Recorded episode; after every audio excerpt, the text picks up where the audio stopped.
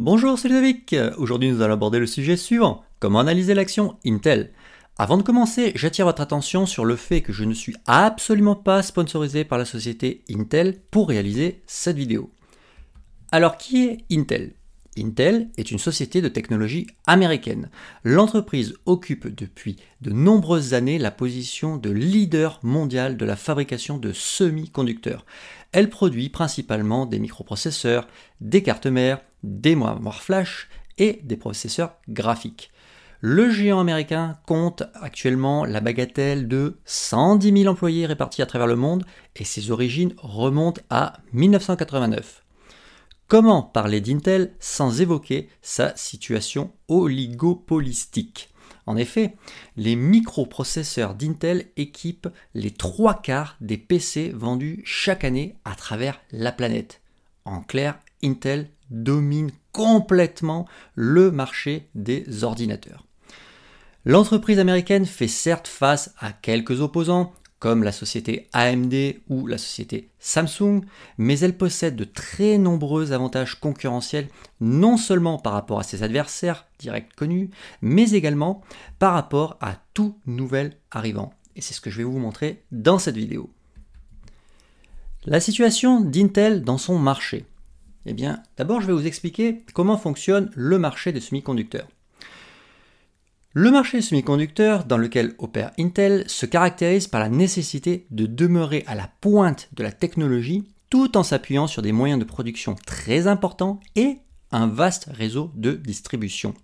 Le processus de fabrication nécessite des centaines d'étapes dans des salles blanches avec un air d'une pureté quasi parfaite. La construction d'une seule usine coûte plusieurs milliards de dollars. Peu de compagnies possèdent les ressources financières nécessaires pour concevoir, fabriquer et distribuer ces produits de très haute technologie. Les barrières d'entrée dans ce marché sont donc énormes. Intel est l'une des rares sociétés qui fabrique ses propres produits avec ses propres installations, ce qui lui permet de maintenir la qualité sous contrôle de ses produits et de s'assurer de l'approvisionnement. Grâce aux économies d'échelle et à cette intégration verticale, Intel sort de nouveaux produits sur le marché à un rythme extrêmement rapide. Et même si un concurrent arrive à suivre Intel, il doit encore pouvoir maintenir le rythme très élevé du renouvellement des générations des puces. Sur votre écran d'ailleurs, je vous affiche un exemple d'évolution des différentes générations d'un microprocesseur qui équipe un ordinateur. Les bons technologiques dans ce domaine sont constants et très importants. Selon la loi de Moore, justement, qui a été édictée par un des premiers PDG d'Intel, la puissance d'un microprocesseur d'un ordinateur double tous les deux ans. Donc vous devez bien mesurer à quel point la vitesse des technologies évolue extrêmement rapidement. Intel investit constamment pour maintenir ses avantages concurrentiels, ce qui se caractérise par des frais de recherche et développement très importants, et de manière plus générale, des dépenses élevées en capital. Cependant, le monde de l'informatique a considérablement évolué depuis le début du XXIe siècle. En effet, avant cette époque, bien c'était l'ordinateur qui représentait l'essentiel de l'informatique. Aujourd'hui, au XXIe siècle, l'ordinateur est toujours très important, mais il a été complètement dépassé par les objets numériques mobiles. Je pense aux smartphones, je pense aux tablettes, je pense aux montres connectées, etc., etc., etc. Et tous ces appareils mobiles ont besoin de microprocesseurs pour fonctionner. Eh bien, dans ces domaines-là, Intel n'est pas le leader. Intel est le leader sur le marché des ordinateurs mais pas sur le marché des appareils mobiles. Et donc, quand le marché des PC se trouve à la traîne, eh bien, Intel en pâtit également. Et cette tendance vers la multiplication des appareils mobiles n'est pas près de s'arrêter, loin de là. Toutefois, Intel possède des reins solides et la faculté de se renouveler.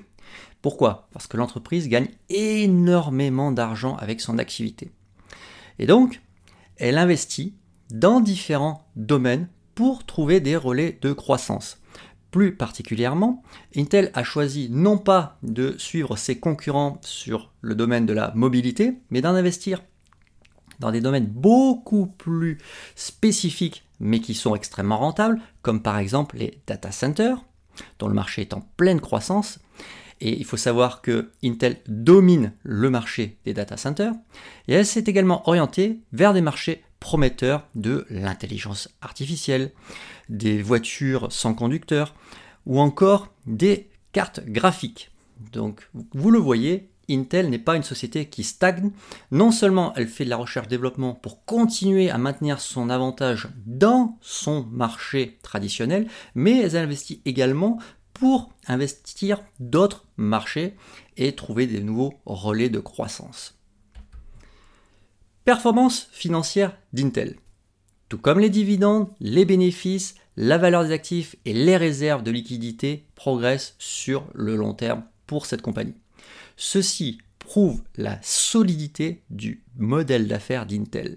L'entreprise parvient à créer de la valeur pour ses actionnaires et ceci se ressent sur le titre qui a plus que doublé ces dix dernières années. Sur votre écran, je vous affiche d'ailleurs en haut l'évolution du cours de cette action sur le long terme. comme vous pouvez le voir, l'action ne cesse de grimper. Cependant, Intel n'est pas nécessairement une excellente affaire sur le plan de la performance financière pure de son cours boursier. Pourquoi? Bah, Tout simplement parce que sur la période que je vous affiche sur votre écran, c'est-à-dire entre 1988 et 2003, vous pouvez donc voir que l'action d'Intel augmente, mais sur la même période, l'indice américain SP 500 a progressé deux fois plus vite que l'action Intel et le Nasdaq quatre fois plus. Donc, faut pas croire que en investissant dans la société Intel, vous allez obtenir une performance extraordinaire au niveau du cours de l'action. Néanmoins, Intel peut intéresser les investisseurs de long terme à la recherche de revenus passifs. Pourquoi? Tout simplement parce que cette société fait partie des aristocrates du dividende aux États-Unis. Mais qu'est-ce que ça signifie? Tout simplement, cela signifie que cette société mène une politique très favorable envers son actionnariat. Ainsi, elle verse un dividende en hausse chaque année depuis 25 années au moment de la publication de cette vidéo. Il faut relever encore que cette générosité vis-à-vis des actionnaires n'empiète que peu sur les résultats de l'entreprise. Intel possède une marge confortable pour continuer à récompenser son actionnariat dans l'avenir et même pour augmenter ses distributions comme elle l'a fait dans le passé. Par exemple, sur les 5 dernières années, l'entreprise a augmenté son dividende sur un rythme annuel moyen de près de 5% par an. C'est considérable. D'un point de vue de la dette, Intel est une société relativement peu endettée. Grâce à son free cash flow abondant, la compagnie serait capable de payer l'intégralité de sa dette en moins de 3 ans. Donc c'est vraiment pas mal. Bien entendu, cette vidéo ne constitue absolument pas un conseil d'investissement ni une formation. Il s'agit simplement d'un partage d'informations. Ne vous attendez pas à avoir gratuitement des contenus à haute valeur ajoutée. Je ne partage mes astuces, mes expériences et mes connaissances qu'avec mes clients, c'est-à-dire celles et ceux qui achètent mes livres ou mes formations. Ici sur cette chaîne, vous n'avez rien payé, vous n'avez donc accès qu'à de l'information généraliste. En clair, si vous vous précipitez sur le titre Intel après avoir vu cette vidéo et que vous achetez bêtement l'action sans faire d'analyse approfondie, sans vous renseigner plus que cela, eh bien, vous risquez de vous planter, tout simplement. Pour aller plus loin, je vous ai expliqué que Intel est une entreprise très solide financièrement. On l'a vu avec ses réserves de liquidité et son relativement faible endettement.